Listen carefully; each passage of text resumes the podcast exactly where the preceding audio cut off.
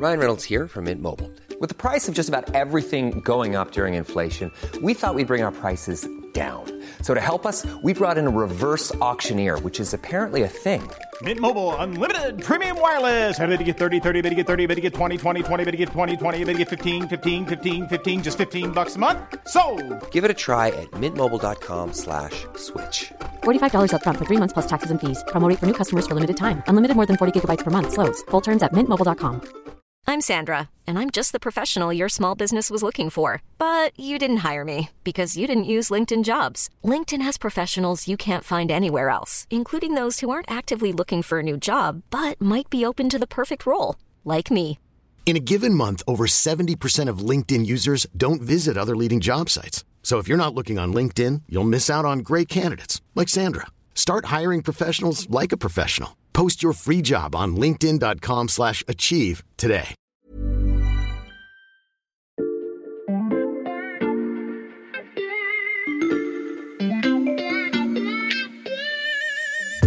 Dès aujourd'hui, n'importe quel client pourra se payer une place à bord de nos satellites grâce à une carte de crédit. des réseaux de dizaines, pardon, de centaines, pardon, de milliers de satellites. Donc dans ce nouveau Far West de l'espace, on a deux cow-boys milliardaires qui s'affrontent. a satellite constellation. C'est le premier arrivé, premier servi et, euh, et que le meilleur gagne. Quoi.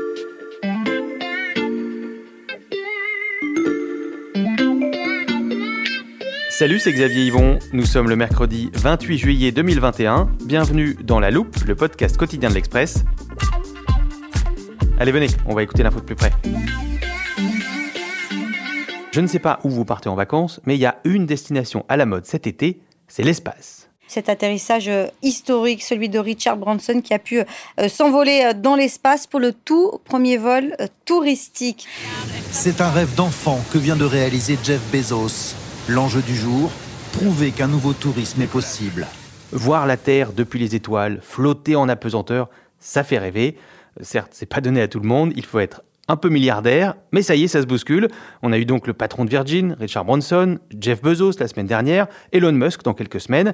Les hommes les plus riches de la planète se disputent le tout nouveau marché du tourisme spatial. C'est à celui qui ira le plus haut, qui aura la meilleure fusée. C'est la saga de l'été à la une des journaux. Mais ces milliardaires s'affrontent plus discrètement ailleurs dans l'espace. Une course cruciale qui, pour le coup, nous concerne tous. Vous le savez, cette semaine dans la loupe, on vous propose 5 épisodes sur ces projets fous qui révolutionneront le monde de demain. Aujourd'hui, la guerre de l'orbite basse. L'enjeu, c'est d'y envoyer le plus de satellites possible. À la clé, il y a la nouvelle révolution de l'Internet, un marché de centaines de milliards de dollars et un possible cataclysme spatial. Pour aller voir de plus près à l'Express, on ne lésine pas sur les moyens. On a sorti Explainer One, la fusée virtuelle de la rédaction. Et j'ai embarqué avec moi Bruno Cotte, notre spécialiste sciences et espace, et Emmanuel Botta, du service économie. Pareil à décoller, messieurs? Ouais. Pareil, pareil à encaisser 9G, une vitesse de 27 000 km/h au démarrage, mais bon, si vous avez l'estomac, on y va. Eh bien voilà, accrochez vos ceintures, direction l'orbite basse.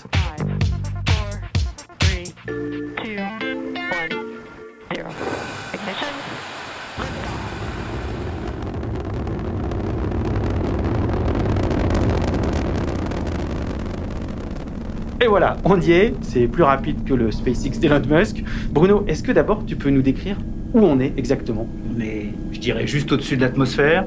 On commence à apercevoir ce qu'on appelle la courbure de la Terre. Il n'y a pas de bruit, il n'y a rien, jamais. Il n'y a pas de bruit. Parce que tout simplement, il y a, les ondes ne peuvent pas se répercuter, il n'y a pas de matière, il n'y a pas d'air, il n'y a rien. Donc on est dans le silence le plus total. Ça va être compliqué pour un podcast, pas de bruit. On croise ici déjà quelques satellites, mais à l'avenir, il y en aura des, des milliers d'autres, voire des, des dizaines de milliers. Euh, Qu'est-ce qui se passe? Pourquoi on envoie autant de satellites ici euh, en orbite basse? Il y a une espèce de ruée. Les choses sont assez simples, si je puis dire. On est à très faible altitude, euh, 500 km d'altitude. Euh, les satellites, là, se déplacent très très vite. Le gros avantage, c'est que plus on est proche de la surface de la Terre, euh, le signal a moins de distance à parcourir. Euh, on parle d'effet de latence en général. Et moins il y a de distance à parcourir, plus l'information va vite. Donc il y a plus de fluidité. Et donc on peut imaginer et développer des services, des applications beaucoup plus nombreuses euh, pour la suite. Il y a un petit problème. Il en faut un certain nombre pour avoir une couverture, avoir un réseau, un vrai maillage. Ce maillage euh, demande énormément de satellites, D'où l'idée qui se développe depuis une grosse décennie de mettre en place ce qu'on appelle des constellations, donc des réseaux euh, de, dizaines, pardon, de centaines, pardon, de milliers de satellites, de tout, tout petits satellites. L'exemple le plus emblématique est évidemment celui d'Elon Musk. Juste pour avoir un petit ordre d'idée, depuis le début de la conquête spatiale, avant les constellations, on avait envoyé quelque chose comme 5000 objets dans l'espace.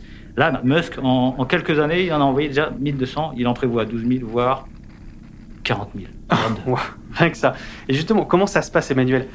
Qui, euh, à part Elon Musk, peut faire des constellations? Est-ce qu'il y a un marché? Est-ce qu'il y a des règles? Il y a une grande règle. La première, c'est qu'il faut quand même demander à l'IUT, donc c'est le, gendarme mondial des télécoms, euh, quel créneau, on va dire, on, a envie d'aller truster. Donc euh, il suffit de dire, voilà, par exemple, Elon Musk a dit je veux 12 000 créneaux pour mes satellites. La Chine vient d'en demander 13 000. On a aussi l'anglo-indien OneWeb qui a demandé plusieurs centaines. Donc voilà, une fois qu'on a eu l'autorisation euh, donc du gendarme de télécom euh, mondial, n'y a pas tellement de règles. Hein. C'est le premier arrivé, premier servi, et, euh, et que le meilleur gagne. Quoi. Donc c'est effectivement c'est pour mm. ça aussi qu'on parle souvent de Far West. Et donc le marché il est encore naissant parce qu'il n'y a pas encore vraiment de service. Alors, Starlink, donc le réseau euh, de, d'Elon Musk, commence à tester dans le, dans le nord des États-Unis et du, et du Canada un, maillage Internet euh, de haut débit parce qu'on sait effectivement, notamment, que dans le centre des États-Unis, euh, le, maillage Internet est, est, assez pauvre. Donc, ça sert à ça, les constellations, à arroser l'Internet La première chose, la première chose, c'est apporter l'Internet haut débit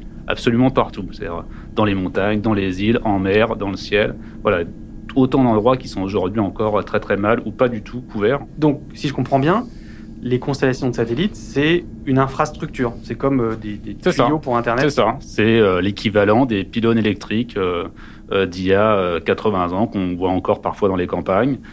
c'est l'équivalent aussi effectivement des, des tuyaux qu'on passe sous la mer pour pour apporter l'Internet, sauf que voilà, c'est une super infrastructure, mais spatiale. Et celui qui maîtrise l'infrastructure? Comme toujours, maîtrise le reste, c'est ce qu'on dit toujours avec la, la ruée vers l'or, c'est que ceux qui ont fait fortune, c'est pas tellement ceux qui ont cherché l'or, c'est ceux qui ont vendu des pelles et des sacs de jute.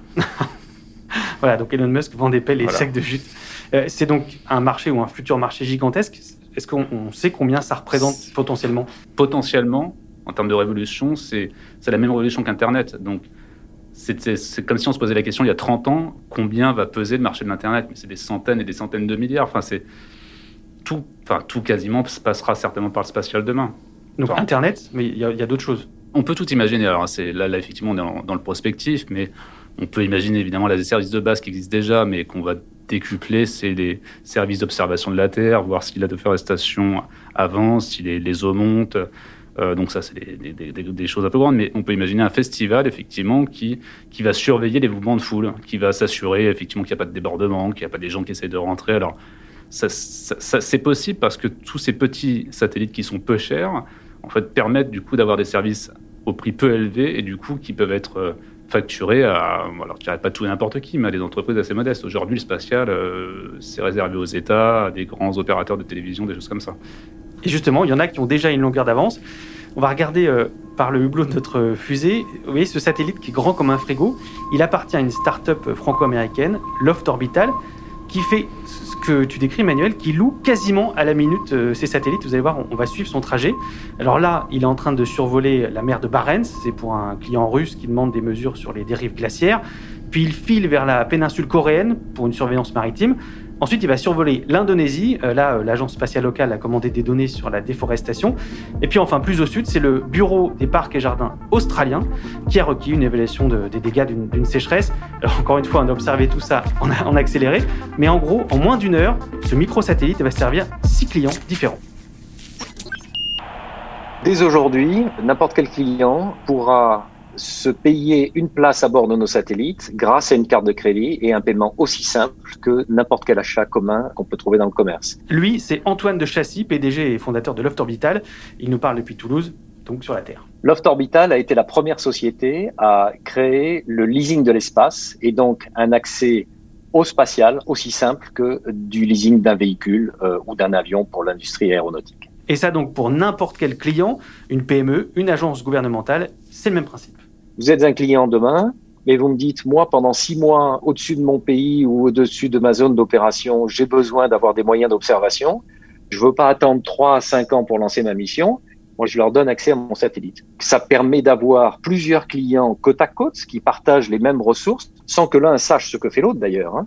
Mais ils ont l'ensemble des performances fournies par le satellite juste pendant la durée de temps dont ils ont besoin ou juste sur euh, la zone géographique qu'ils souhaitent couvrir. Et tout ça pour la modique somme de 500 000 euros si vous voulez faire voler un logiciel, si vous voulez faire un petit peu de traitement de données euh, pendant deux, trois ans.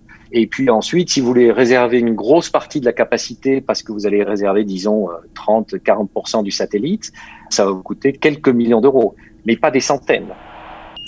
Bon, ça fait science-fiction, mais euh, c'est déjà demain.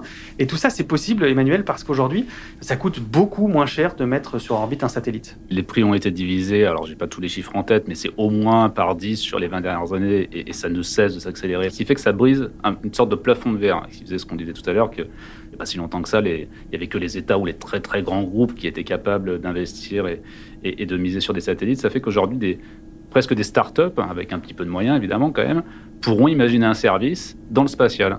C'est aussi pour ça que je disais tout à l'heure, on ne peut pas imaginer tout ce qui va être fait parce que, parce que quand on voit ce qui a été fait sur Internet, le pléthore d'idées, on peut imaginer que tous ces services qui coûtent pas grand-chose vont vous donner des, idées euh, fantastiques à une génération de, de start-upers.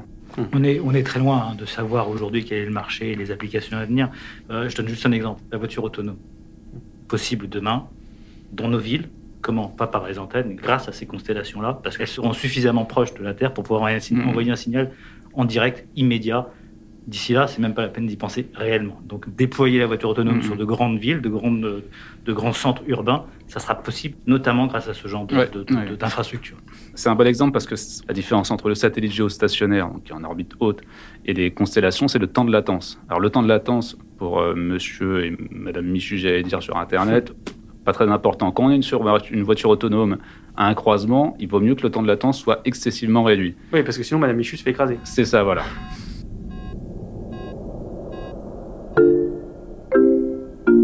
Donc on le voit, l'avenir de l'espace appartient euh, au secteur privé. Et cette course aux constellations de satellites, bah, elle se joue entre, euh, on a déjà un petit peu parlé, hein, les deux hommes les plus riches du monde, Jeff Bezos et bien sûr Elon Musk. Qui va gagner?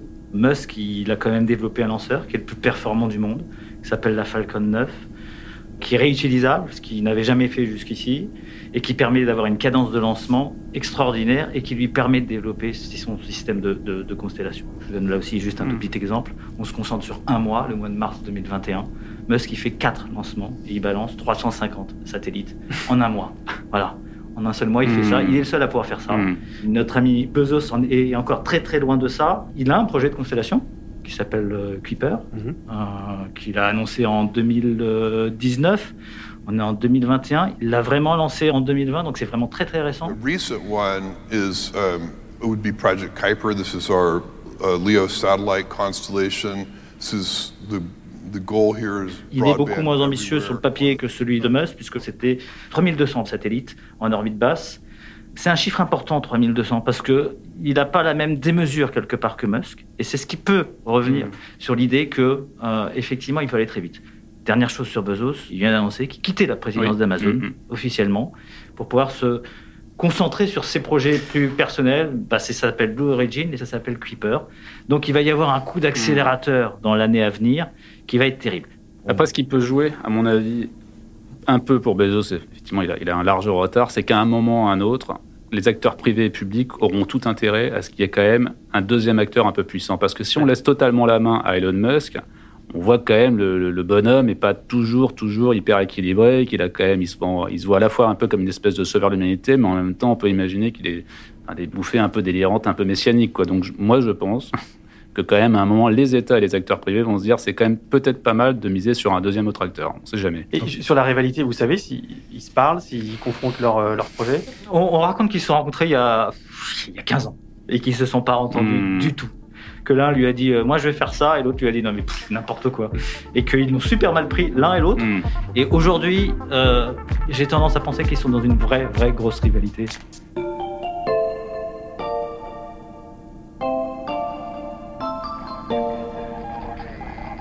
dans ce nouveau Far West de l'espace, on a deux cow-boys milliardaires qui, s'affrontent. C'est vrai qu'on dirait un peu une BD euh, ou un film. Un film qui pourrait tourner au film catastrophe parce que, à force d'envoyer euh, autant de satellites dans cette orbite basse, euh, Bruno, bah, il va y avoir un, embouteillage. Ce qui me fait peur et ce qui fait, peur à beaucoup d'experts, évidemment, c'est l'accident. C'est qu'en multipliant le nombre de ces engins, eh ben, ils se rencontrent, ils se rencontrent et que les collisions soient de plus en plus, de plus, en plus nombreux. On a assez peu d'exemples de, de, de, Mais il y en a eu. Il y en a eu, il y en a eu deux ou trois. Elles se situent justement pas à ces altitudes-là de 300-600 km. Elles se situent juste au-dessus. Il y en a un qui est célèbre. 2009, euh, un satellite euh, russe d'un côté, un satellite américain de l'autre, Iridium et Cosmos, rentrent en, en accident. Et là, je te donne, euh, là aussi, un ordre de grandeur. Cet accident a généré des dizaines de milliers de morceaux, donc des dizaines de milliers de débris nouveaux qui arrivaient. Juste sur cet accident-là, on a doublé le nombre de débris de plus de 10 cm dans l'espace. Juste en un accident. Donc ça, c'est une sorte de réaction en chaîne. Et d'ailleurs, ça a été théorisé. euh, ça s'appelle le syndrome de Kessler. C'est quoi exactement? Le syndrome de Kessler, ça a été un- enfin, inventé, théorisé effectivement euh, à la fin des années 70 euh, par un astronome qui s'appelait Kessler, qui était euh, à la NASA. L'idée, c'est, elle est simple. hein. Plus il y a de débris, plus il risque de se heurter et de façon exponentielle et par effet domino, créer de nouveaux, nouveaux débris. Ça commence à faire vraiment peur à certains scientifiques parce que euh, certains commencent vraiment à penser qu'à un moment ou un autre, cette orbite basse, eh ben, elle sera inutilisable tout simplement. Parce qu'elle sera saturée de débris. Saturée de débris. Et l'idée, c'est que même quand tu enverras Thomas Pesquet euh, dans l'espace, vers la station spatiale, eh ben, il pourra y avoir un risque de rencontrer un, débris. D'ailleurs, euh, c'est ce qui se passe aujourd'hui euh, lorsqu'on tire Soyuz, soit ces Crew Dragon de Musk. On regarde s'il n'y a pas un débris sur la route. Et il n'est pas inimaginable qu'à un moment ou un autre, ça se passe. Et heureusement, depuis les années 60, les, astronautes ont des combinaisons qui, font qu'ils sont un peu protégés si jamais il y a un choc. Mais euh, voilà, les images des astronautes qui montent dans l'espace, qui sont sans combinaison, etc., il y a un moment où ça peut être compliqué.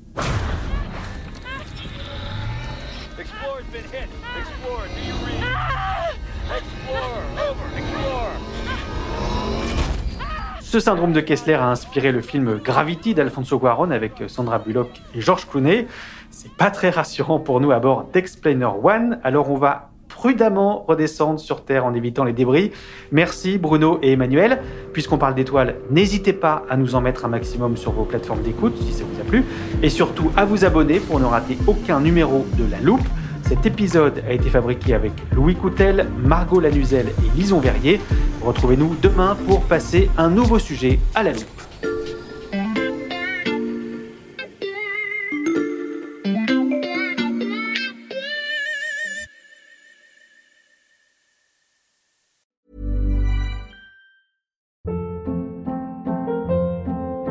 Hold up. What was that? Boring. No flavor. That was as bad as those leftovers you ate all week. Kiki Palmer here, and it's time to say hello to something fresh and guilt-free. Hello Fresh. Jazz up dinner with pecan-crusted chicken or garlic butter shrimp scampi. Now that's music to my mouth. Hello Fresh. Let's get this dinner party started. Discover all the delicious possibilities at hellofresh.com.